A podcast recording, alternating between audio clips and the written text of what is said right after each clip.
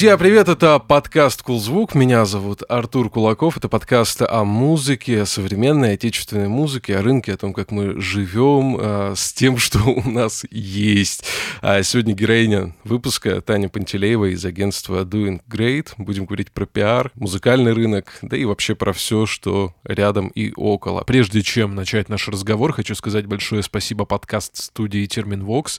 Благодаря этой студии «Кулзвук» появляется на свет раз в неделю. Тань, чтобы ввести нашего слушателя в контекст, давай а, расскажем, я думаю, что у тебя это лучше получится, чем занимается Doing Great и как давно вы существуете. Хорошо. Э, Doing Great — это коммуникационное агентство. Раньше мы говорили, что мы пиар-агентство, на самом деле сейчас мы уже не просто пиар-агентство, мы занимаемся коммуникациями в разных форматах. Агентство будет в сентябре 5 лет. Мы работаем с культурными проектами. Изначально наша специализация именно в культуре, в музыке, сейчас мы работаем в том числе с а, брендами, с проектами вокруг. Также у нас появились разные свои отделы, мы стали заниматься музыкальным менеджментом. В общем, мы разрастаемся, и при этом, а, конечно, нам очень интересно заниматься именно музыкой, культурой, и много проектов у нас связаны именно с этим. А музыкальный рынок, он вообще сам по себе сложный? Так, если сравнить его, например, э, с магазинами продуктов, да, я знаю, вы там работали там с Ашаном, работали. Продукты нужны всем, ну, то есть кушать все хотят, да, и в магазин ходят все. А музыка — это же такая вкусовщина, то есть э, сегодня слушают одно, завтра слушают другое, а может быть же возникают задачи, когда нужно дать э, людям послушать то, что они еще не слушали, и то, что они еще не знают. Вот. Э, как с этим дела обстоят? Насколько это сложно? Ну, а, у этого точно есть своя специфика. нельзя сказать, что что-то самое сложное, что-то самое легкое. Для нас, э, так как мы начинали с музыки, изначально там, мы не хотели заниматься продвижением, там, пиаром, чем-то еще. Скорее, это выросло довольно органично. Была история того, что мы начали заниматься музыкой с тем, что э, нам очень сильно понравилась Катя, соосновательница агентства, норвежская группа на Ютубе Касса Мурила. И мы написали им э, в почту, у них было не очень много просмотров на Ютубе, но какое-то количество у них там было. Может быть, я не помню, может быть, там 10 тысяч просмотров на клипах, что-то такое. И мы подумали, что было бы круто их привести. А, тогда нам было 18-19 лет. В общем, мы ничего не боялись, и мы написали, и они ответили нам, их менеджер ответил там через один день и сказал, что вау, круто. Мы всегда мечтали приехать в Россию, давайте. И вот это был такой первый осознанный, наверное, более-менее осознанный момент, когда мы начали заниматься музыкой. То есть вы взяли э, группу, которую здесь никто не знал, фактически, ну, можно сказать, да? Да. И решили привести ее в Россию. Да, выходит, что так. Класс. Э, хорошо, что было дальше? Мы поставили концерт, мы не знали, где его поставить, и искали площадки, и вот тогда чуйка нас не подвела, и мы подумали, что не надо ставить, не знаю, в каких-то мутных клубах маленьких. Мы поставили концерт в Ирарте, в концертном э, зале. Для тех, кто не был в Ирарте, скажи вместимость, пожалуйста. Хорошо, там будет, если будет человек 400. Э, вместимость, я думаю, до полутора тысяч, мне кажется. Может быть, я уже э, ошибаюсь, потому что они закрылись, и давно там не была, но в тот момент мы э, руководствовались тем, что маленький клуб даст нам маленькое промо, и, ну, то есть это никак не отразится ни на чем. И тогда мы подумали, что прикольная идея арендовать один из самых, наверное, вот тогда был космонавт, А2 и Эрарта. И вот мы подумали, Эрарта нам подходит, и параллельно мы подумали, о, раз это норвежская группа, значит, нужно пойти в консульство и попросить у них что-нибудь. И мы пошли к ним, и так получилось, что мы выиграли грант, и они нам очень сильно помогли с привозом. По-моему, это была оплата дороги, ребят, и, возможно, проживание, что-то такое. Но мы до конца все еще не понимали масштабов, потому что мы понимали, что нам сейчас предстоит продавать билеты, и у нас был очень маленький срок, там, по-моему, две или три недели это было, а может быть, даже уже меньше, память вытеснила э, все эти детали, но э, задача была вот такая, и группа действительно вообще в медиа, российском медиапространстве ее не существовало. Ну, то есть не было ни, ни группы ВКонтакте, ни каких-то упоминаний в СМИ, ничего. И вот мы начали с этим пытаться пытаться что-то сделать, э, придумывали разные штуки. Мы поняли, что это супер дружелюбные ребята, что они открыты вообще к коммуникациям, что они готовы э, с нами вместе придумывать, они открыты к интервью, ко всем форматам, они готовы общаться с будущими фанатами, которых пока что нам предстояло только найти. И когда они приехали, у нас было на концерте, по-моему, 300 человек. И это был для нас огромный успех. Мы с Катей просто плакали на концерте от счастья.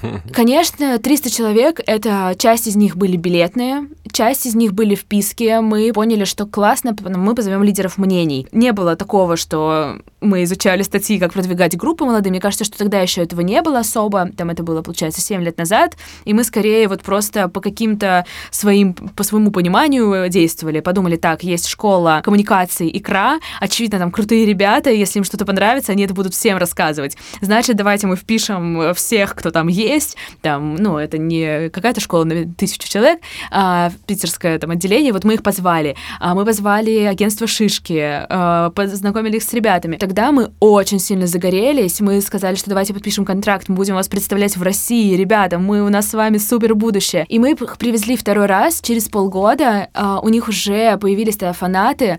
После этого концерта это просто действительно был очень крутой концерт, очень крутые ребята.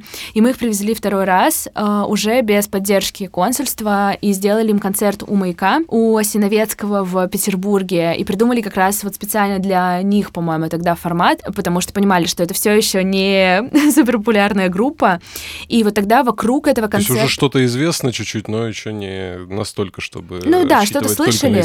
Да, да, да, да. И вот тогда мы придумали вокруг этого концерта еще разные активности. Был house party тур, когда за две ночи до концерта мы разыграли э, перед этим в ВКонтакте методом репостов, кому приедет группа выступить у них дома на концерт. Это было три разные квартиры. Одна была очень шикарная на Ваське, просто супер luxury. И от этих людей, которые выиграли, требовалось привести туда своих друзей. И вот это была luxury квартира на Ваське, была коммуналка на Петроградке. Вообще мы просто туда втиснулись, и ребята играли на диване. И был офис шишек еще, да. И это тоже круто помогло. И вот эти три концерта, на третий концерт с нами уже э, перемещались те люди, которых мы взяли на первом концерте. Также у них был тур по барам, э, где они тоже выступали, играли, и это тоже классно помогло. А, ну и всякие там стандартные штуки типа интервью, а, ими уже начали интересоваться, мы уже примерно понимали логику построения, и вот тогда мы очень загорелись, мы поняли, что эмоционально это просто вау, угу. когда ты понимаешь, что ты везешь какую-то группу, которую никто не знает, ты видишь, как э, людям это нравится, и до сих пор у нас, мы сейчас заехали в новый офис позавчера, и у нас афиша с этого концерта в Ирарте э, лежит э, в рамке. Артефакт. да, артефакт наш. И до сих пор есть люди, которые пишут и говорят, ну что, когда вы привезете Кассу Мурилу снова, лучший концерт в моей жизни. Это просто эмоционально, это очень круто. Две вещи важные, вот я услышал из твоего рассказа, которые хотел бы акцентировать. Первое, это, конечно, чутье чутье, да, то есть со стороны, вот я, кстати, не знаю, как правильно мне тебя называть, агент или менеджер, или пиар-специалист, как ты себя определяешь? Уф, это сложный вопрос. А, ну, сейчас я соосновательница агентства, я не делаю, наверное, руками многие вещи, что раньше, а тогда, когда мы это нашли, сложно сказать, просто две девчонки, которые хотели какого-то движа, мне кажется, вот тогда Инициатор это было... движухи, да? Так? Да, да, что-то там мы хотели. Хорошо. Не сиделось на месте. Хорошо, активно активные девушки, да, желающие создать что-то интересное. Окей. Ну так вот, вернусь к тому, что я вот подметил, да, и первое, это, конечно, чутье с вашей стороны, да, это, наверное, такая штука, которую важно, наверное, было, да, себя слушать, себя чувствовать, свои какие-то внутренние эмоции, вот. А второе, что я подметил со стороны артиста, да, из этой истории, это, конечно, отсутствие э, снобизма э, по отношению к продвижению, потому что многие артисты думают, что вот мы сейчас с кем-то работаем, вот у нас есть менеджер, да, ну, будем так называть по-бизнесовому, да, у нас есть менеджер, который нас берет и и он сейчас все сделает. Наша задача выйти там, сыграть этот концерт и домой уехать. Да. А вот он сейчас все сделает, там, ну, она, да, в данном случае там ты, да, сделаешь все, и все, и никаких проблем. А ребята, как, э, судя по твоему рассказу, они тоже шли навстречу, они все эти активности поддерживали, они тоже как-то там участвовали, что-то придумывали с вами. И вот это, мне кажется, важный момент, которому, ну, многим артистам стоит поучиться, потому что э, особенно там какое-то старшее поколение у нас артистов, да, это люди, которые без лишней копеечки, они а, двигаться лишний раз не будут, хотя это может принести им большой выхлоп потом далее, да, а, большой выхлоп в плане аудитории. Да, это вот уже работает с этой маленькой группой, это уже вот работает сколько, 7 лет. Эти люди все еще пишут посты, все еще говорят, когда там они приедут, и это просто благодаря личному действительно контакту. Там им не жалко было поставить лайк угу. на посте о том, как прошел концерт. Им не жалко было сказать там что-то хорошее. И вот это действительно то, что нас максимально зацепило, и то, что в целом нам очень нравится такой подход, потому что ты понимаешь, что, ну, действительно, артист это не просто вышел на сцену, да. это очень много всего с разных сторон. И я думаю, что здесь просто вообще про проактивность и про то, что очень многим, вот нам очень хочется передать это арти э, артистам, с которыми мы в том числе работаем, мы рассказываем про это, что вот этот снобизм, понятно, что иногда есть концепция, но внутри концепции тоже можно сделать очень много всего и продумать так, чтобы это было органично. Очевидно, что, конечно, если у тебя, не знаю, какая-то злая группа э, и так далее, то ты не можешь там писать всем сердечки, мяу-мяу, я вас люблю, но ты, очевидно, можешь что-то с этим сделать. Слушай, да на контрасте это наоборот было бы смешно, если бы э, соцсети там мур-мур-мур, мяу-мяу, котики, а потом выходит и начинается pagan black metal какой-нибудь жесткий. Да. А соцсети в стиле э, аккаунтов ноготочков. Да, Записывайтесь на ноготочки и эмодзи. И все такие няшные с закрученными этими длинными волосами черными в гриме. Да, слушай, а сколько сейчас у вас людей в штате? Как вы разрослись за это время? Так, сейчас нас 15 человек, и на аутсорсе еще какое-то количество, с, с кем мы периодически работаем. Наверное, не было такой задачи быстро, экстренно стать агентством из, не знаю, 100 человек.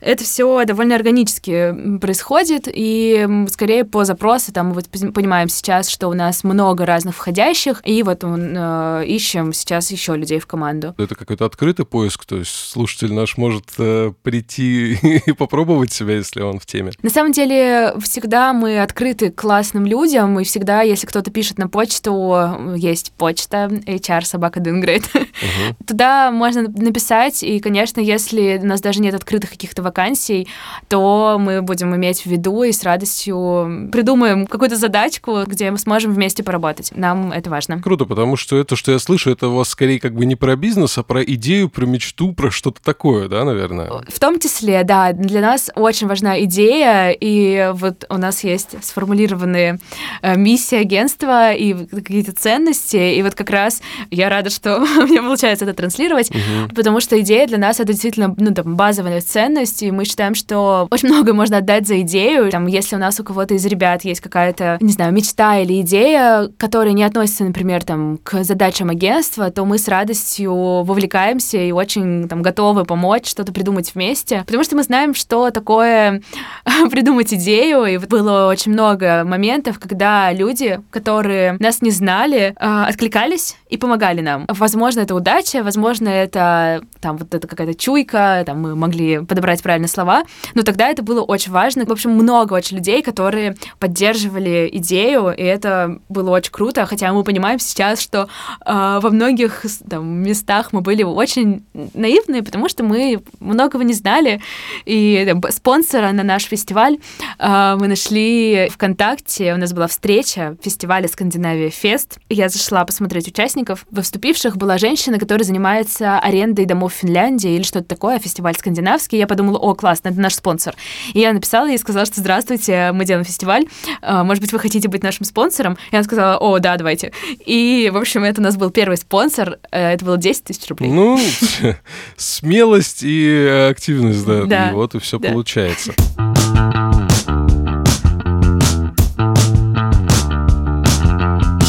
Давай про проекты, потому что, я так понимаю, с момента вот первого вашего этого концерта прошло уже много мероприятий разных, да? Какие а, самые крупные, самые интересные проекты вы реализовали за это время, вот по твоему мнению? Крупные или интересные? Э, разные. Это, это разные, да, вещи? На самом деле, да, я часто тоже вспоминаю и э, ужасно горжусь проектом фестиваль «Кружок».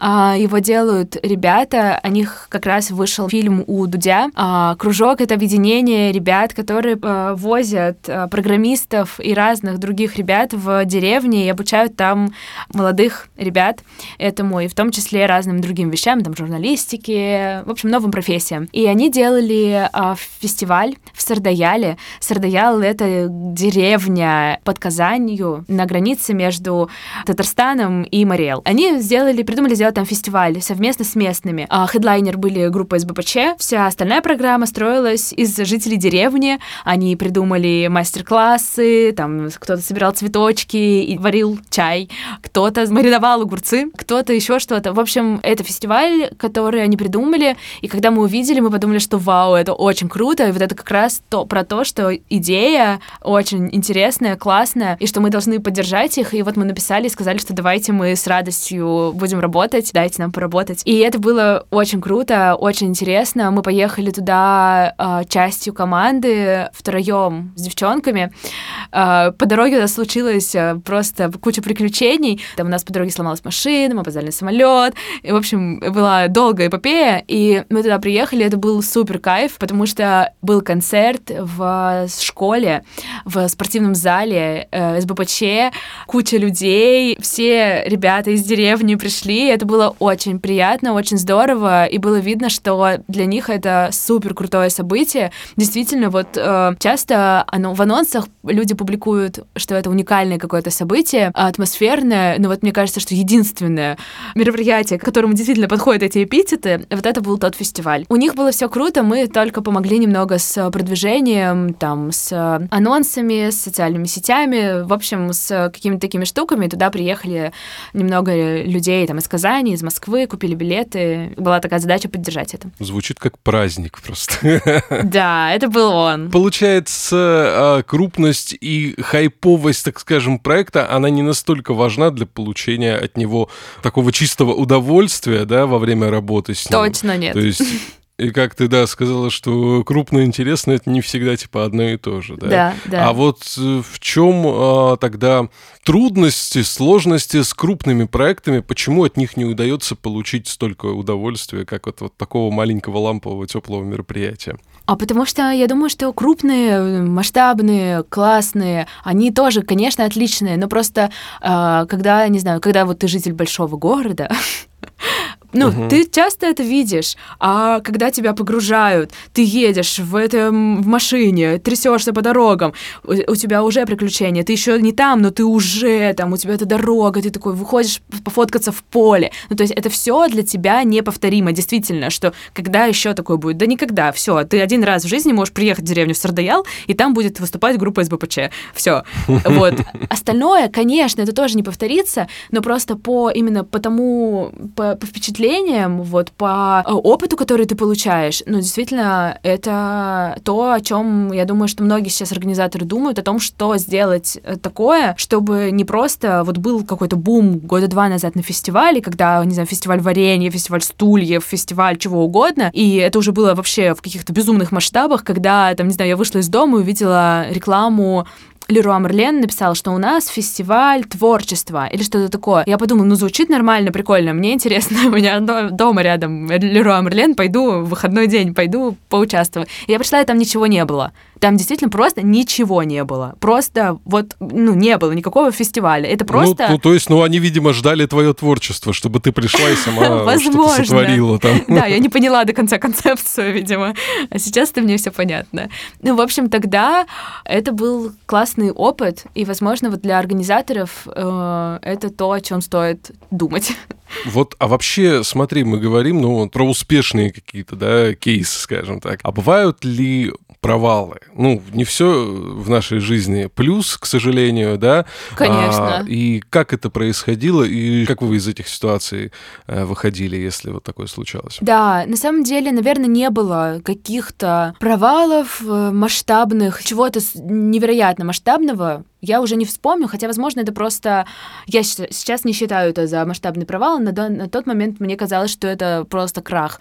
У нас были разные случаи, в основном это, конечно, касается каких-то внутренних штук в агентстве, там, не знаю, например, была история, мы ездили на концерт э, Флоренс в Париж, ехали через... Э, Вильнюс, и до Вильнюса поехали на поезде. Все было круто с девчонками, и не ловилась сеть, и, в общем, на ста- есть станция «Дно» по пути в Вильнюс.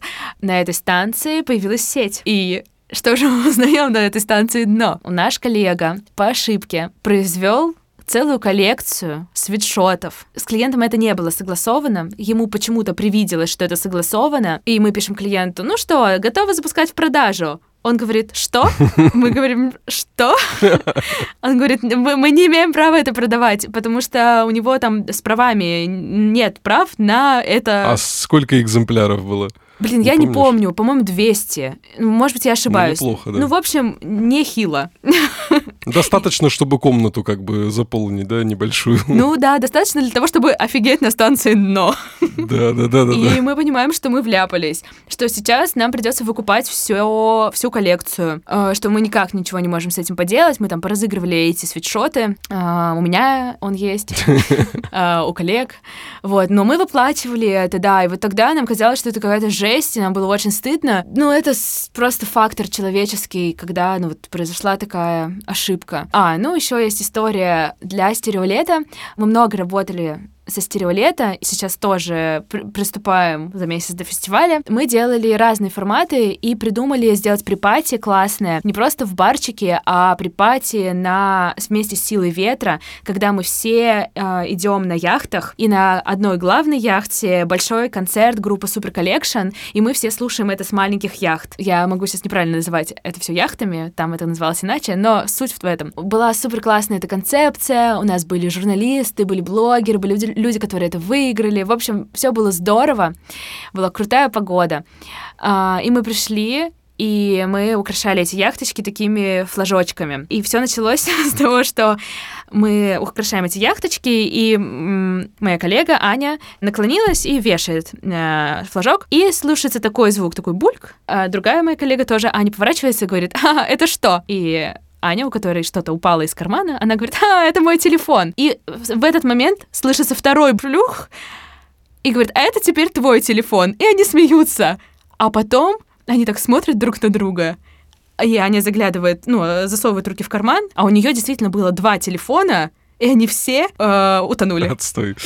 Мы все просто стоим, друг на друга смотрим в шоке, начинаем гуглить, сколько минут у нас есть. В общем, у нас есть контакт водолаза Надежда, которая прилетела к нам экстренно, на машине приехала и вытащила телефоны. Они до сих пор работают, все круто. Но это не, на этом все не закончилось, и мы поехали э, на яхтах наконец-то. Музыканты уронили iPad, он стал зависать и что-то с ним стало происходить. И, в общем, мы три часа тусовались, просто э, ездили по, на яхтах, действительно, по Финскому заливу, но музыку так не, не получилось ничего подключить. iPad — это, я так правильно понимаю, что это звукорежиссерский был iPad, если Ну, какая-то штука, да-да-да. Мы, это была очень разрозненная информация, потому что мы были все, все на разных яхтах, у нас плохо ага. ловил интернет, и мы пытались понять, что же происходит, и почему мы три часа просто э, куда-то все едем и едем, пытаемся как-то пришвартоваться к главному главной яхте, но у нас есть классные фотографии, э, все журналисты, всем блогерам все понравилось.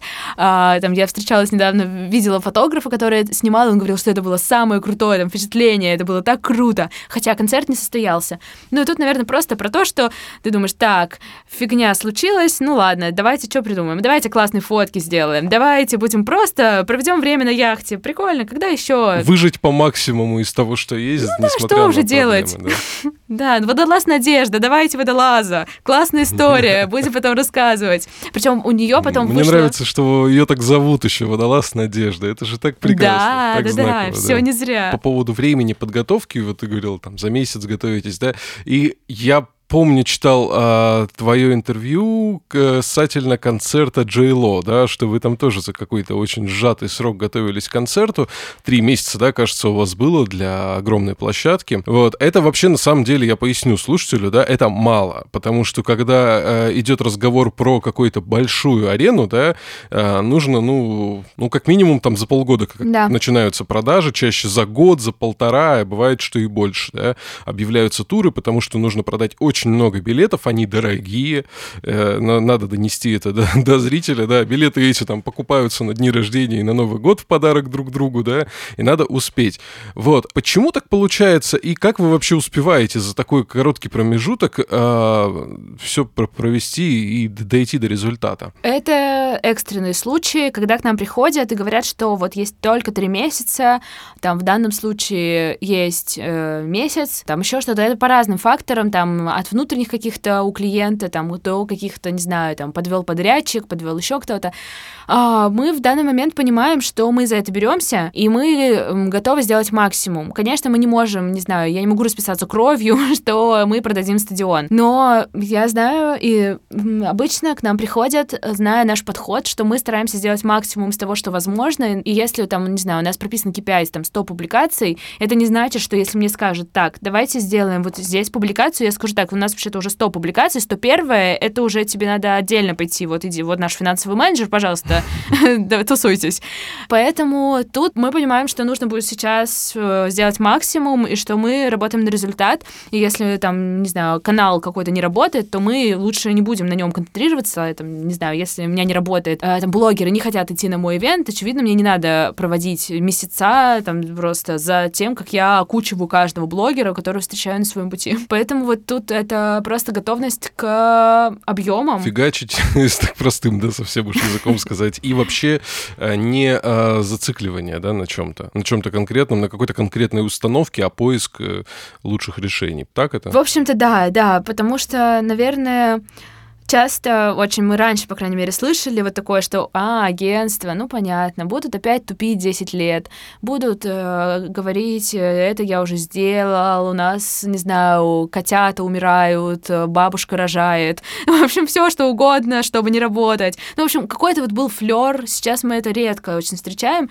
флер вокруг агентств, фрилансеров, что это, ну, что-то не нацеленное на результат, а так чисто там что-то поделать, что-то там, постики какие-то. Ну, в общем... К сожалению, сожалению, этот стереотип, ну, скажем так, поддерживается работой реально многих компаний, потому что я сам э, постоянно сталкиваюсь с бизнес-процессами, да, в работе, и я понимаю, что, обращаясь к кому-то, ты далеко не всегда можешь получить сразу какое-то решение. Как правило, это там согласование, неделя, две, три, месяц, долгие решения, и когда действительно э, кто-то, как вы, работает быстро и эффективно, это типа, во-первых, вау, а во-вторых, стереотипы рушатся, но к ним надо быть готовым, что они разрушатся, типа сейчас, что ну, это произойдет. Да, я не говорю, что у нас нет согласований, конечно, у нас это есть, но, например, когда приходит э, какой-то клиент, у которого горит все, то в данном случае мы обсуждаем, что если мы включаемся, то мы не можем ждать неделями согласования. Ну, то есть это как-то странно, типа вы пришли к нам, чтобы ждать, когда... Ну, в общем, это неэффективно, поэтому мы стараемся обсудить максимум на берегу, и, конечно, это было вообще далеко не всегда сразу так, и мы набили миллиард шишек на общении с клиентами, на том, что происходит в команде, на том, как мы, как у нас все все устроено. И вот сейчас мы стараемся там шлифовать все, все вот это вот и принимать какую-то, не знаю, обратную связь о том, как э, этот процесс там всем участникам. И, в общем, много об этом думаем. Мы сейчас с тобой под, подметили один такой, э, одно такое слабое место в нашей бизнес-ситуации в России, да. Как ты вообще в целом ее оцениваешь? Как ты думаешь, насколько это плодородная почва сейчас, где еще, может быть, есть слабые места, ну и какие есть точки роста, которые ты вот успела подметить за время работы? У всех, мне кажется, все очень разное. Если мы говорим конкретно вот про культурную индустрию, наверное, вот то, с чем чаще всего мы сталкиваемся, и что лично меня и часто моих коллег ранит, это, наверное, просто э, формат коммуникации. Есть много разных проблем, но вопрос в том, как мы их решаем.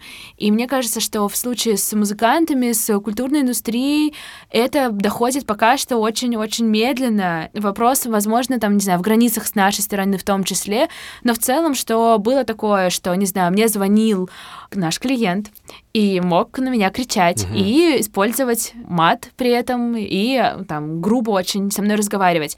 И я не могу себе представить, чтобы это возможно было в каком-то общественном пространстве, в деловой среде. Точнее, я не хочу в этом участвовать. Возможно, это существует еще где-то. Но для меня это очень важно. Я не хочу потом ходить с паническими атаками три месяца. Э, я хочу спокойствия в любой ситуации. И вот как будто бы с музыкантами, да, и с культурной как раз вот этой составляющей, очень, вот это очень тонкий, слабый, слабый момент. Факапы случаются, действительно, и мы приходим и говорим, так, вот такая ситуация. И вот может начаться какой-то, какая-то очень бурная реакция, либо просто в целом общение в стиле не мы два партнера, которые выбрали друг друга, угу. и значит мы, я общаюсь с тобой уважительно, ты общаешься со мной уважительно, это взаимный выбор, а такое отношение, как будто бы мы очень сильно обязаны, мы должны, и вот это вот эти разговоры, они, ну, это очень тяжело, и очевидно, что это дестабилизирует команду, когда с тобой разговаривают невежливо, когда тебе неблагодарны, понятно, что это деньги, но все же есть есть какое-то, не знаю, какая-то благодарность. Ну, мы все люди. Да, да, да. Мы все люди, во-первых, в первую очередь. Да, и вот это для меня, э, каждый раз, когда я это вижу, мне с этим сложно иметь дело, меня это задевает очень сильно. А были ли случаи, когда вот э, на такой почве ты а, останавливала сотрудничество? Да, да, мы говорили о том, что если это не прекратится, мы будем вынуждены ну, останавливать сотрудничество, потому что нам очень сложно, мы не готовы работать в такой атмосфере, нам важно сохранять какой-то деловой формат хотя бы, просто не надо... Не, не говоря уже про дружеский, да, то есть хотя бы да, просто не говоря про дружеский, про мяу-мяу, спасибо, классно, круто, угу, просто угу. вежливо, просто разговариваем с друг с другом в нормальном тоне. И для нас это важно. И, возможно, вот за последний год тоже это сильно поменялось. Я тоже, там, я, Катя, мы много об этом думаем, если чувствуем там на этапе а, общения с потенциальным клиентом, что это рискует превратиться какой-то кошмар, и если это уже кошмар на этапе, когда нам пишут на почту, uh-huh. то, как правило, после договора есть какой-то внутренний щелчок, когда ситуация становится чуть хуже иногда. Кошмарный кошмар уже начинается, да? Да, да, что если было все плохо до этого, то что будет после договора, ну, это загадка, мы не хотим знать разгадку. Ты говоришь, я еще подумал, что у нас вообще, у наших вот соотечественников, да, есть э, такая особенность. Я не знаю, почему, откуда она, э, ну, просто хочу ее подметить, что либо вот переход на как грани вот этой вот э, спокойной беседы, да, спокойного общения, переход уже за рамки ее, то, о чем ты сейчас сказала, и есть второй момент, игнорирование каких-либо запросов, вопросов, не отвечая отвечание, там, знаешь, на сообщение, то есть молчание. Много раз просто с этим сталкивался, когда ты с кем-то работаешь. Да. Сначала тебе не отвечают на сообщение, а потом у тебя такой вываливают, типа, волн, волну хейта, что якобы ты что-то где-то там не сделал, что-то где-то там забыл. И вообще я считал, что должно было быть иначе, а получилось вот так. Вот, ожидание и реальность. Да. Я думаю, что это тоже в этом проблема, в том, что заранее не обсуждается, кто что от, от кого хотел. И я не могу, ну, то есть, действительно, когда нам говорят, так, мы думали, что будет так, я пытаюсь найти, там, это, возможно, в брифе было, возможно, это было в договоре, но этого нигде нет. Где же, как же мне найти человека, который расшифрует все, что хотят э, люди? Это сложно. Как будто бы вот это просто элементарное пойти к психологу и поговорить с психологом, а потом уже...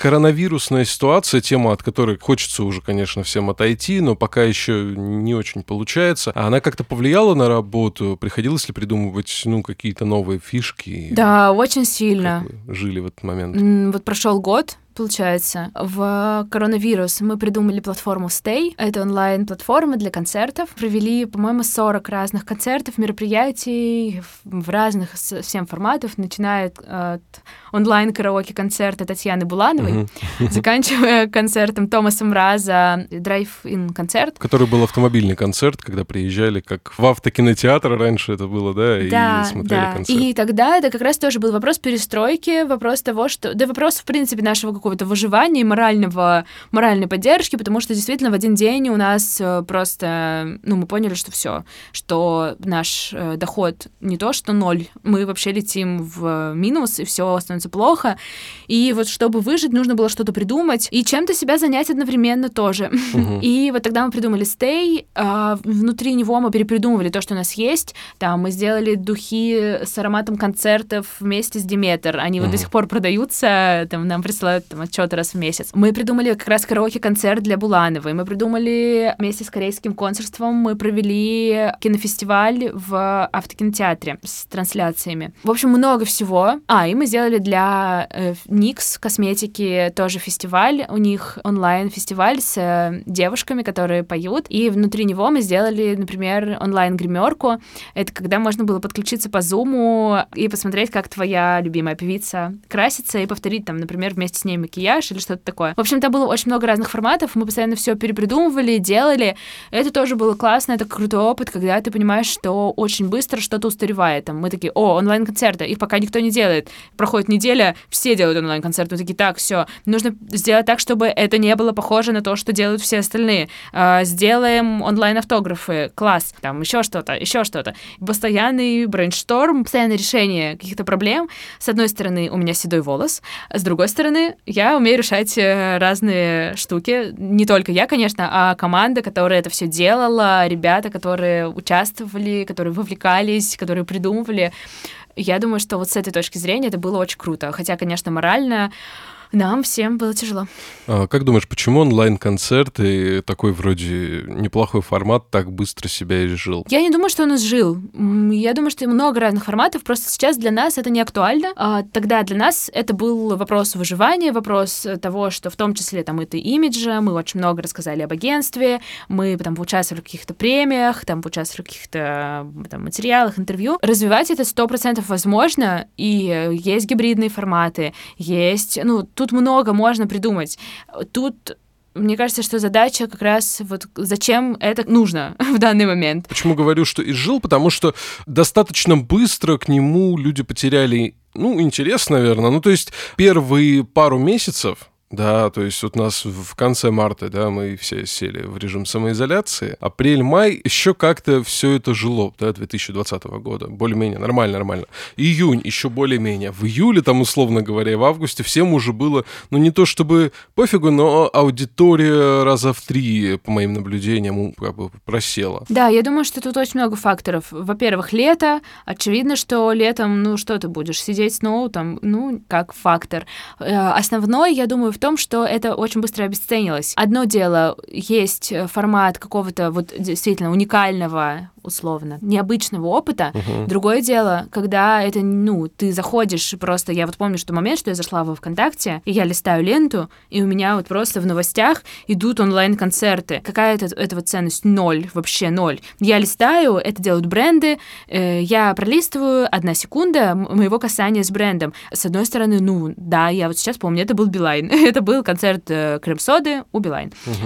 Но какая этого ценность? Никакая. Я зашла, вышла, что там происходит, я не знаю. Когда это хотя бы окружено каким-то опытом, чем-то интересным, чем-то, что не бывает просто вот зайди в, в ВКонтакте и полистай. Вот этого нет. Ну и, конечно, куча артистов, которые начали фигачить э, концерты с Зума. Чисто я играю на балалайке в Зуме. Тоже. И как бы человек такой, онлайн-концерт, это вот это, это, это или это? Мне там будут с Зума транслировать, или это будет нормальное что-то? Или это Би-2 там у Окко делали, да, когда они зашли, и там да, да, су- да. супер оборудование, все как на ну, обычном живом концерте. Да, или это просто трансляция информация. Меня что сейчас происходит вообще? Ну и было очень много бесплатного контента, и мы были изначально против такого формата, потому что это как раз ведет нас к тому, что вот заканчивается пандемия, и вот вы, люди, которые продавали онлайн-концерты, бесплатно, э, делали их бесплатными, дальше вы продолжаете свою работу, но артисту надо продавать билеты на концерты, в том числе это часть заработка. И вот что мы видим в комментариях, э, люди пишут, да зачем мне на твой концерт, я бесплатно схожу туда, сюда и сюда. Ну, то есть вот есть вот эта вот когорта артистов, которые э, везде выступают, везде это бесплатно, и свои сольники они не могут собрать, потому что их аудитория вообще не понимает, зачем тебе на их сольник, собственно. Непонятно. Ну, и то же самое с онлайном. Зачем тебе еще куда-то ходить, да? Да, да, на алых парусах нормально. Понятно. Вот вы, кстати, недавно помогали Дизер запускать подкасты в России же. Да. В позапрошлом выпуске у нас как раз была Соня Дьяконова, О, музыкальный класс. редактор. Да. Мы их очень любим. Да, она вот мне говорила, что главная проблема низкой известности Дизер в России это как раз отсутствие, ну, такого в прошлом, а, глобального промо, да, при том, что компания уже много лет как бы в России находится и, в принципе, существует, и повсеместно существует. Вот сейчас вы помогали с продвижением а, подкастов, вы ощутили э, и измеряли ли вы, да, и ощутили ли вы какой-то вот, ну, а, явный прирост слушателей а, у Дизера, насколько эта площадка стала известнее? Ну, было бы очень, э, э, не знаю, наивно с моей стороны сказать, что да, мы приложили руку и все поменялось. Тут вопрос в том, что это должно быть стабильно. И мы сейчас как раз вместе с ними над этим работаем, а, над тем, что у них есть на самом деле очень много классного контента. Их э, глобальный офис в том числе генерирует разные инфоповоды. Мгм. У них много всего. И вопрос в том, что действительно у них не было пока этого в России, они этого не приносили сюда и не показывали это в общественном, там, в инфополе, это не выходило. Но при этом заинтересованность к площадке есть. И когда мы этим занимались, мы дел- сделали с ними, на самом деле, уже несколько проектов разных. Все было классно, людям интересно, э, это иная платформа, в данном случае наша задача сделать так, чтобы об этом больше говорили, да, и о том, чтобы там вот мы сделали первый проект, у нас было там три публикации, там вот в таких-то СМИ. Сейчас мы сделаем пять, там, а сейчас сделаем семь. Ну и что есть рост, что растет вот эта вот э, э, медиаузнаваемость, по сути, когда мы приходим к журналистам, они говорят, о, классно, Дизер, отлично, да, мы берем ваши инфоповоды обычно. И вот ну, тут вопрос в том, что это поступательный процесс, ты не можешь за один раз сделать, и у тебя будет все круто. Наверное, это вот тоже, кстати, одна из... а, Это не относится к Дизер, а просто в целом одна из таких проблем. Возможно, это за- зависит от того, что это мы работаем чаще всего с малым бизнесом. Получается, артисты, наверное, большинство относятся к этой категории. Ожидание эффекта за один день. Это вот тоже такая проблема, с которой мы постоянно боремся, что нельзя нас приложить на один месяц, потом ничего не делать, потом приложить нас через два года снова. Ну, это невозможно. Нам о- будет очень сложно. Журналисты скажут, вы чего? Что с вами? Что не так? Э, Два года. Ничего, потом давайте напишем. Ну, странно, чем вообще, что происходит? Что важно, это стабильность. Лучше я сделаю одну публикацию в месяц, чем я сделаю 500 в месяц, и потом больше никогда этого не сделаю, буду ждать, когда на меня будут валиться золото. Ну, вот да, про количество, кстати, как э, тут же надо э, и не совсем пропасть, но и не задолбать э, зрителя, в общем-то, каким-то конкретным материалом, да? Да, я думаю, что дело в том, чтобы действительно это сделать дозированно и понимать конкретно задачу каждого действия. Допустим, если я музыкант, у меня выходит альбом, у меня выходит сингл, у меня выходит клип, понимать, когда мне не нужно сейчас никого мучить. Когда я сделаю там, у меня выйдет сингл, и я просто сделаю на него там таргет, придумаю, например, активацию с блогерами и сделаю там посев, например. И я не пойду сейчас в СМИ, и я не буду сейчас пытаться получить э, новость там, где ее нет. Ну вот важно понимать, что является, например, инфоповодом, а что нет. Там, если я выпустил сингл, это очень, это вообще такая песчинка для журналистов, потому что учитывая то, что у нас вообще очень мало музыкальных журналистов, очень мало э, медиа, которые об этом пишут, так зачем мы их мучаем? Ну, это правда. Они и так на каждой своей конференции выступают и говорят, сколько сообщений, сколько всего происходит, пожалуйста, остановитесь. И мы такие, давайте сингл, давай, привет, у меня, я выступаю в кафе. Ну, то есть нужно осознавать, что ты делаешь. Действительно, сингл-то выходит сейчас чуть ли не раз в неделю у некоторых музыкантов, и, ну, как минимум, там раз в месяц кто-то что-то постоянно выпускает, тут фиток, тут э, клип, тут снипет, тут еще какая-нибудь фигня, и действительно, если о каждой э, истории писать там на условном сайте The Flow, например, да, то он просто взорвется от количества новостей в один момент. Там и так как бы информации очень много. Да, да. Но с другой стороны, я думаю о том, что для молодых артистов нет такой проблемы, что обо мне пишут слишком много. Но это очень редкая проблема.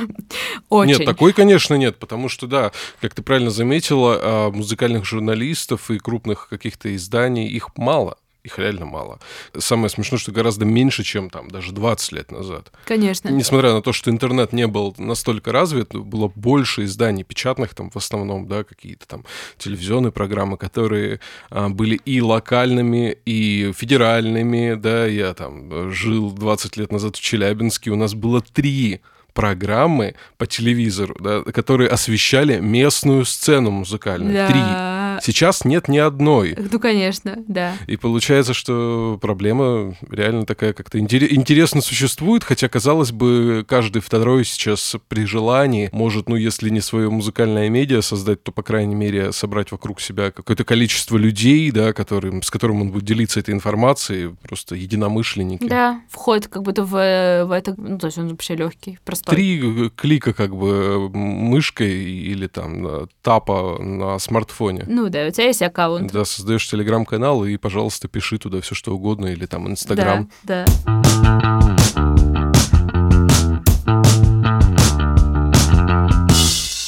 Каким количеством музыкантов вам сейчас удалось поработать? Что это вообще за э, люди? Это какие-то глобальные артисты или что-то нишевое? Это очень разные артисты. Нет задачи всегда работать, э, не знаю, с Дженнифер Лопес и игнорировать всех остальных. А, нам интересны разные форматы. В этом, наверное, основной интерес, что когда-то ты стоишь на стадионе и такой, вау, я собрал стадион, круто. А когда-то ты думаешь, вот, это молодой артист, его не было в инфополе, а сейчас он есть. Мы ему помогли сделать это. Поэтому для нас это не принципиальный момент. Нам интересно, нам интересна разная музыка, нам интересны разные форматы работы. С, с каким количеством мы поработали, я, не поддается оцифровке, у нас не ведется, к сожалению, а, какого-то документа, где бы мы это все записывали. Но если говорить о проектах, то мы сделали, наверное, больше трех тысяч проектов за это время разных, э, потому что там, если учитывать, там, мы одно время работали с клубом «Космонавт», очевидно, что там каждый день какой-то концерт, поэтому это тоже цифра, она звучит очень масштабно, понятно, что мы не сумасшедшие совсем, и это, в общем, все в порядке. А, ну, вы, получается, понятно, работаете, да, не только с селебами, вот, какими-то глобальными, да, а есть ли какие-то кейсы по поводу, вот, знаешь, вывода малоизвестных артистов на широкую публику, когда э, получалось взять вот кого-то, кого еще не очень хорошо знают, и донести его миру. Любимая история, которая есть, это Айгел. Ага. Там она тоже довольно она глубже, в общем, чем она есть, в том смысле, что э, это как раз про какую-то, не знаю, про проактивность и про то, что, в общем, мы делали концерты с БПЧ у Маяка. Это был наш первый большой артист, которого мы делали сами тогда еще с Катей. Это был гонорар для нас огромный, который мы должны были заплатить. И, в общем, приехали Кирилл и Илья, и вот мы поговорили с Ильей, там сказали, давай попьем, хочешь воды, там, хочешь кофе, что-то такое. Ну, в общем, мы просто пообщались, и вот это был такой контакт, и потом оказалось, что у меня были какие-то лекции, а, я прихожу на нее и вижу, что пришел Илья тоже на нее. И было очень неловко, потому что у меня презентация была, не знаю, там было 50 слайдов, из них, не знаю, 20 слайдов про то, как мы работали с СБПЧ. И я сидела их удаляла, потому что мне было неловко. Вот, и мы стали как-то вот пересекаться периодически. Он прислал нам свой альбом Сайгель, первый э, сказал, что давай послушайте, что скажете, давайте, может, что-нибудь вместе сделаем. Я помню, что нам очень сильно понравился трек «Царапки» а, с первого альбома, мы его слушали. Ну, он клевый трек. Да, да, да. да. По-моему, мы послушали, сказали, да, да, давайте. Потом у нас что-то на, на самом альбоме, когда он выходил, мы, по-моему, не работали, но после этого выходил клип, и были концерты. И вот они позвали и сказали, что, ой, давайте делать промо для клипа и делать э, концерты. Там как раз поставили им большие Эрмитаж и главкласс клаб. В общем, нужно было срочно на это продавать билеты. Вот клип был как раз тот момент, когда о группе уже кто-то немного говорил, а, у них, о них писала Волоскова, по-моему, у них была премьера на Вилледже. Клип нужно было сделать так, чтобы он вообще был везде, чтобы о нем много написали. На какую песню клип? На Татарин. Татарин, да. Да, угу. да, да, да. И мы до конца не понимали масштабов того, что произошло потому что нам казалось, что он крутой, и что, конечно, очень крутая музыка, ну, то есть тут важно, что, конечно же, если бы не было этого крутого клипа, если бы не было крутой музыки, если бы не было ребят, тут мы не можем помочь, если сам контент, ну, недостаточно там качественный, интересный и так далее. Конечно. Но в данном случае мы помогли просто этому найти своих слушателей. И в день, когда он вышел, мы просто, я помню, что мы сидели втроем, а, я, Катя, а, Люда у нас еще тогда работала э, девушка. И, в общем, мы все просто постоянно писали кому-то. Мы, как я помню, что это было ощущение сумасшествия. Нас просто потряхивало, потому что мы писали всем. У нас была премьера на афише, и после этого начали рассылать э, по СМИ. Мы поняли, что есть крутой отклик, все берут, всем интересно. Э, на афише это очень активно шерится. Э, в общем, все подхватывают, и мы понимаем, что нужно сейчас же схватить лидеров мнений, и, угу. и чтобы они это постили дальше. И мы просто начали писать. Катя написала, у нее есть переписка теперь с э, Юрием Лозой. А, мы в какой-то момент, это был момент угара какого-то, он сказал, что ему не понравилось, кстати. Еще бы! вот. Что ему нравится? Хоть что-нибудь, кроме его собственных песен. Ну нет, мы думали, что вдруг клип Татарин найдет, да. Ну нет. Написали там Артемию Лебедеву, он ответил и сказал, да вы чего, почему вы пишете так, э, когда у вас уже есть 10 тысяч просмотров, в следующий раз пишите пораньше. И он запостил. В общем, было очень много отклика, и причем вот самое удивительное, что часто говорят, да, понятно, у вас были контакты, что делать молодому артисту, у которого нет этого. Но у нас не было переписки с этими людьми никогда. Юрий Лоза просто открыл переписку в Фейсбуке. А, Лебедев, я ему просто написала на почту Тёма, собака Тёма, или, ну, вот, да, да, да, да, почта, да, да. которая не звучит как что-то, что стабильно проверяется. И что-то, что там ты ждешь ответ через, не знаю, через час, по-моему, это было. И, в общем, очень-очень много разных людей. Мы их всех звали на концерт. После этого мы начали по промо с ними постоянно работать. И вот сейчас уже два года, кажется, или даже, может быть, три года. Я думаю, что уже три, да если не четыре. Да, да, да. Ну, в общем, мы, с ними мы работаем по промо, и также мы работаем с ними по менеджменту. И вот как раз тот случай, когда мы наблюдаем рост, и мы им э, в том числе немного управляем, и видим то, как действия влияют на очень много всего. И на это очень интересно посмотреть с точки зрения менеджмента артиста тоже, потому что ты видишь, что там, ну, очевидно, что есть не только продвижение, есть разные моменты, ну, там, можно выстроить систему дохода, можно придумать, как это будет работать, на что все влияет. А, вот там мы смотрим, вот растет стриминг, классно. В общем, это очень интересный процесс, и вот он вырос в отдел менеджмента артистов. Вот ну, вообще группа iGel это же очень классный пример, потому что я знаю их вот историю а, от того, как они же все делали онлайн сначала, да, то есть они делали все дистанционно. Да, они так все и делают. фотография у них для первого концерта, она даже не совместная, а это фотошоп, Илья да, рассказывал да. эту историю, да. Вот, это очень, конечно, круто и очень удивительно, да. И вот по мне, как казалось, на тот момент, кстати, когда вышел э, клип «Татарин», что группа прям была на ниточке от того, чтобы стать one-hit-вандером на самом-то деле. А, потому что это, ты рассказала сейчас всю историю, мы ее теперь знаем, как это происходило, но на тот момент казалось, что типа просто песня появилась, просто она такая стрельнула, все ее расхватали, и все круто и клево. Это хит, а, который гремел потом, да и гремит э, в некоторых местах до сих пор, да? Да. Вот, люди его слушают, он из плейлистов не уходит, вот. Но а, вот он, пожалуйста, тоже success с такой историей, да, когда ребята не остались на том уровне, да, они пошли дальше, и сейчас вот доказательства хитовый саундтрек э, недавний, да, и да, да, да. А, стабильная творческая жизнь, и получается, что, как я сейчас понимаю, это результат комплексной работы, да? Абсолютно, То есть работы конечно. артиста и вашей работы в том числе. Да, да, да, это точно так, и очень здорово, что, ну, то есть у ребят тоже очень адекватный подход к этому, что они понимают, что мы делаем, что мы не делаем, что есть концепция, мы существуем в ее рамках, у нас есть э, стабильность. Это очень много факторов. И, конечно, когда там ты молодой артист, есть соблазн подумать, что, боже, сейчас меня заметят, сейчас мой клип разлетится сам, и мне не нужно будет думать об этом. Но mm-hmm. для того, чтобы это было, ну, по-настоящему эффективно, все-таки классно, если артист это понимает и понимает вещи, которые происходят, что что такое продвижение, что мы делаем конкретно. Ну, как минимум для того, чтобы посмотреть, нормально мы поработали или нет. Э, как оценить эффективность, если ты ничего не понимаешь? Это очень сложно. Когда мы подхватываем работу каких-то коллег, вот фрилансеров каких-то, да, и когда это какая-нибудь, какая-нибудь таблица, в которой черт ногу сломит, в которой я не могу понять, что он делает, хотя я тоже этим занимаюсь.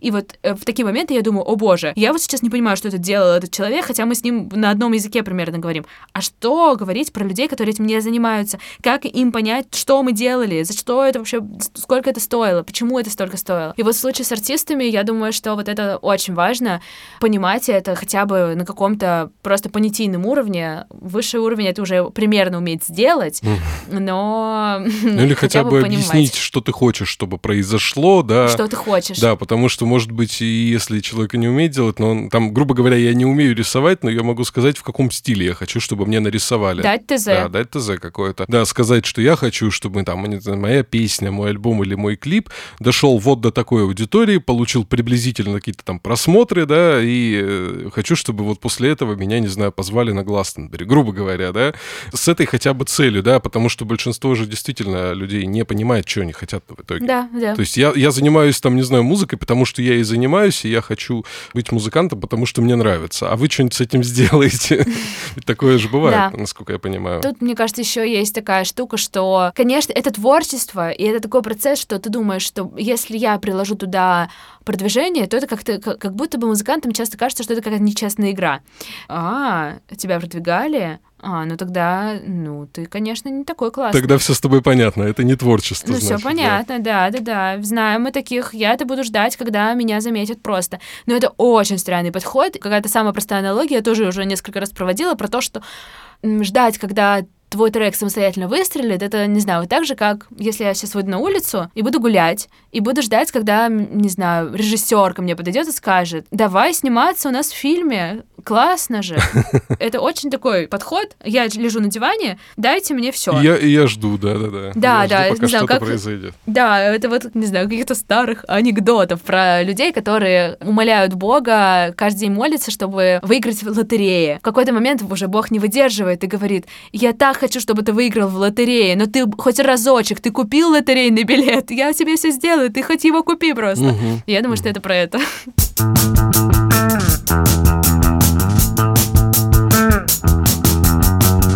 Смотри, еще про ваших артистов, с которыми вы работаете. Это сейчас будет не хейт-спич, но я честно не понимаю а, прикола артиста-директор всего. Ах, мой любимый вопрос. Я понимаю, в чем его суть, я понимаю, в чем его посыл, да, понимаю, а, в чем его прикол. Я это все понимаю. Но да. по мне это, это все-таки не хитовая музыка, объективно не хитовая музыка, да, там нет большого количества юмора, при этом есть вполне конкретный степ над конкретными вещами, да.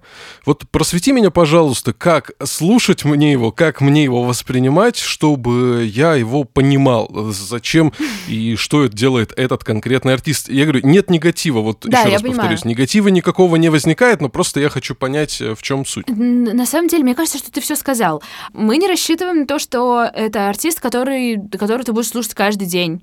Э, точнее, мы будем рады, но понятно, что это концептуальная музыка, это концептуальный артист, э, и он успешный в, по каким-то критериям именно именно благодаря своей концепции. Угу. Это очень пиароемко, очень понятно, что делать с этим в пиаре. А, с точки зрения каких-то коммерческих э, вещей, которые происходят с артистом, это тоже очень довольно успешно. Там у нас есть коллаборация со Сколково, с Яндексом, с Кухней на районе э, была коллаборация до нас еще. И с этой точки зрения нам очень интересно работать, потому что мы видим, что есть масса возможностей, которые мы можем придумать. Мы можем придумать, сейчас мы будем делать трек для бизнес-школы, э, угу. здесь мы сделаем бизнес-ланч, здесь мы придумаем концерт э, в стиле собеседования, здесь мы в честь релиза будем тегать всех людей и увольнять их, здесь еще что-то. Вот нам интересно именно в том числе это концепция, мне кажется, что это артист, который подошел с разных сторон к тому, что происходит, и как раз обдумал, так как он директор всего, э, он обдумал очень многое. Э, есть классная концепция, есть мерч он хорошо продается, есть эти крутые кепки, есть футболки, есть много всего. С точки зрения музыки, тоже возможность, как раз там для Сколково писался специальный трек для промо их компании. В общем, мне кажется, что основной на, там, наш интерес это в том числе как раз поработать э, с таким стилем, э, с таким форматом, с такой концепцией. А, музыка, мне кажется, что она классная, на концертах live выглядит очень необычно. В общем, наверное, это тот тип артиста, когда действительно, когда тебе не нужно его слушать в наушниках каждый день. Это скорее э, артист для э, который круто мэчится с концерт для live а. Классно. Live супер. Там, вот мне кажется, что что-то такое. Не знаю, заставила ли я тебя поменять свое мнение хотя бы немного. Я, знаешь, я сейчас понял, э, куда мне его в голове своей, на какую полку положить, чтобы относиться к нему э, правильно. То есть это скорее, наверное, для меня сейчас что-то в духе Реутов ТВ, да, условного, и проектов э, Сергея Мезенцева, да, вот диджей Огурец, вот эта вся история, когда это просто по большому счету какой-то такой степ на серьезных щах, да, со своей какой-то внутренней картинкой, но это не, ну, не про про музыку как таковую, да, про творчество как таковое, когда выходят люди, серьезно играют. А это э, просто, просто прикол, просто что-то забавное, что-то по поугарать. Ну, в том числе, но на самом деле это же довольно хорошая музыка. Андрей классный музыкант, и с точки зрения музыки там тоже много что развивается. А, там будет, не знаю, могу ли я спойлерить, но, допустим, что могу, э, ну, что будет добавляться джазовый бенд, который будет выступать выступать на концертах. Вот, это интересно. И это будет совсем это будет иное, да. То есть понятно, что это не зацикливание на одной теме, мы не будем увольнять mm каждый день всех людей. Вот, это, а это клево. Вот тут как раз-таки уже возникает, да, действительно интерес и дальше за ним понаблюдать, потому что а, развитие в таком ключе, оно оно необходимо, да, да, потому что действительно увольнять 10 лет подряд, там, скажем так, это, а потом 10 лет как увольняем концерт сделать, это, конечно же... Отличная идея. Ну, нет, ну, может быть, вот так, да, ну, вот, кстати, может быть, такой концерт и потом и нужен будет, но все эти 10 лет увольнять, это действительно не супер интересно будет. В какой-то момент, ну, зритель от всего устает, это нормально. Да. Вот, от этого тоже может. Но я понял, я попробую действительно теперь отнестись к нему по-другому и заценить его творчество с этой стороны. Про лейбл. У вас же же появился сейчас собственный лейбл, вы пиар-агентство. А почему вообще решили пойти этим путем и зачем вам лейбл? Мы поработали по продвижению с артистами, мы работаем по менеджменту, и вот хочется посмотреть на это с другой стороны тоже. Это очень интересно посмотреть, как это устроено, что мы можем сделать. А сейчас мы издали «Директора всего» альбом, и издали вот трек со Сколково, который планируем дальше сотрудничать с музыкантами. Нам, в общем, это интересно посмотреть, как это работает, что мы можем сделать. Мы слышали очень много разных отзывов о разных лейблах. Часто лейблы ругают. У нас не такой опыт, и хочется посмотреть и узнать, почему же лейблы так часто ругают с, со стороны лейбла, в том числе. Не в смысле, сейчас мы на факапе, мы будем разгребать, а просто в том смысле, чтобы понять, как, как это тоже устроено, вот э, как квест, погружение в ре... дополненная реальность, когда ты смотришь на это. Ну и по лейблам у нас, например, с iGel издаются на плюс, и у нас крайне положительный опыт, нам очень нравится, на... у нас много все, всего вместе получается, и это классно, и это в этом тоже заслуга лейбла. Поэтому нам вот интересно посмотреть, как это работает. Ну то есть, а в будущем возможно ли такое, что вы вообще сместитесь в сторону музыки, потому что ведь, а, ну полностью имеется в виду, да, потому что по факту же работа с артистами, она очень засасывает, насколько я знаю, да, и можно взять много артистов и с ними, в принципе, работать, и, в общем-то, больше, наверное, ничем не заниматься. Нет, мы уже были там. Угу. У нас есть задача заниматься другими вещами тоже, нам это очень интересно. А, это интересно нашей команде, поэтому нам хочется заниматься еще чем-то другим. Как раз за этот год у нас поменялся вектор, у нас появились разные проекты, у нас появились бренды. Точнее, у нас они были, но мы больше с этим работаем. Нам интересен креатив, это тоже классно, и мы можем его делать. К нам приходят э, разные крупные проекты, мы делаем вместе с ними что-то. Поэтому уйти точно обратно полностью в музыку, наверное, нет, потому что это тоже про, э, про доходы и про то, чтобы если случится что-то снова с музыкантами и с этой индустрией, мы знаем, что он, мы умеем много всего, и у нас вот это разложено по разным коробочкам, и мы достанем, э, сейчас мы э, уберем это, достанем это. Для нас это важно, и у нас там есть цели на год, и у нас это точно зафиксировано. Бала- балансировочка такая туда-сюда, да. да, чтобы не свалиться в какую-то одну сторону. Хорошо, ну самый серьезный вопрос э, за э, сегодняшнюю нашу беседу. Так. Вот столько работы, а на отдых-то время остается у тебя? Да. Остается. Ну, я стараюсь очень сильно. Как раз за этот год очень многое поменялось. Хожу к психологу хожу в отпуск. Была в отпуске, удалила там Телеграм. Со мной такого не случалось. А, рекомендую попробовать. Нифига себе. Вот это, это прям рискованно. И как, э, понравилось тебе? Ну, да. Мне было страшно и тревожно. Я писала Кате в Инстаграм и говорила, Катя, как дела? Все в порядке, все нормально. Она говорила, пожалуйста, отвали, просто отстань. В общем, я стала этим активно заниматься, но не в том смысле, что мне нечем заняться. Мне очень много есть чем заняться, но вопрос в том, что сейчас я четко поняла, что от этого зависит миллион вещей, и если я выигравшая, мне плохо, то это передается дальше коллегам, и когда я вижу несчастных людей на работе, в общем, мне очень больно от этого. И я понимаю, что это ответственность каждого в том числе, но моя тоже, что вот если вдруг слушают мои коллеги меня сейчас, то, ребята, сходите, отдохните. Мы стараемся очень за этим смотреть, там, смотрим на отпуска, на то, чтобы все старались сходить, отдохнуть, выключиться из процессов. Это, правда, очень важно. Раньше этого не было, раньше мы могли работать всю ночь, а, могли специально встретиться где-то и сидеть в кафе, работать всю ночь. В общем, сейчас этого, слава богу, нет. Мы оставили это в прошлом.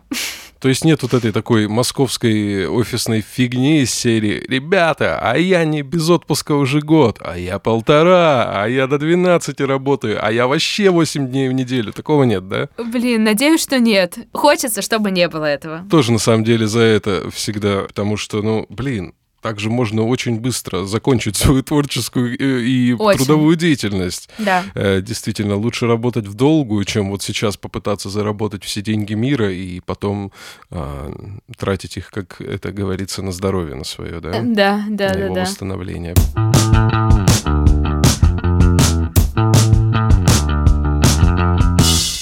Ну, в завершении разговора а, расскажи мне, пожалуйста, это наш э, любимый вопрос, традиционный, про музыку, которая тебя э, зацепила в последнее время. Это может быть новые, какие-то старые релизы. А, три самых клевых а, релиза, которые вот у тебя сейчас в плеере, ты их слушаешь, песни, альбомы, как хочешь. Так, что у меня здесь есть? У меня здесь есть Дакука, трек «Ты скажи». Это из последнего, что я добавляла.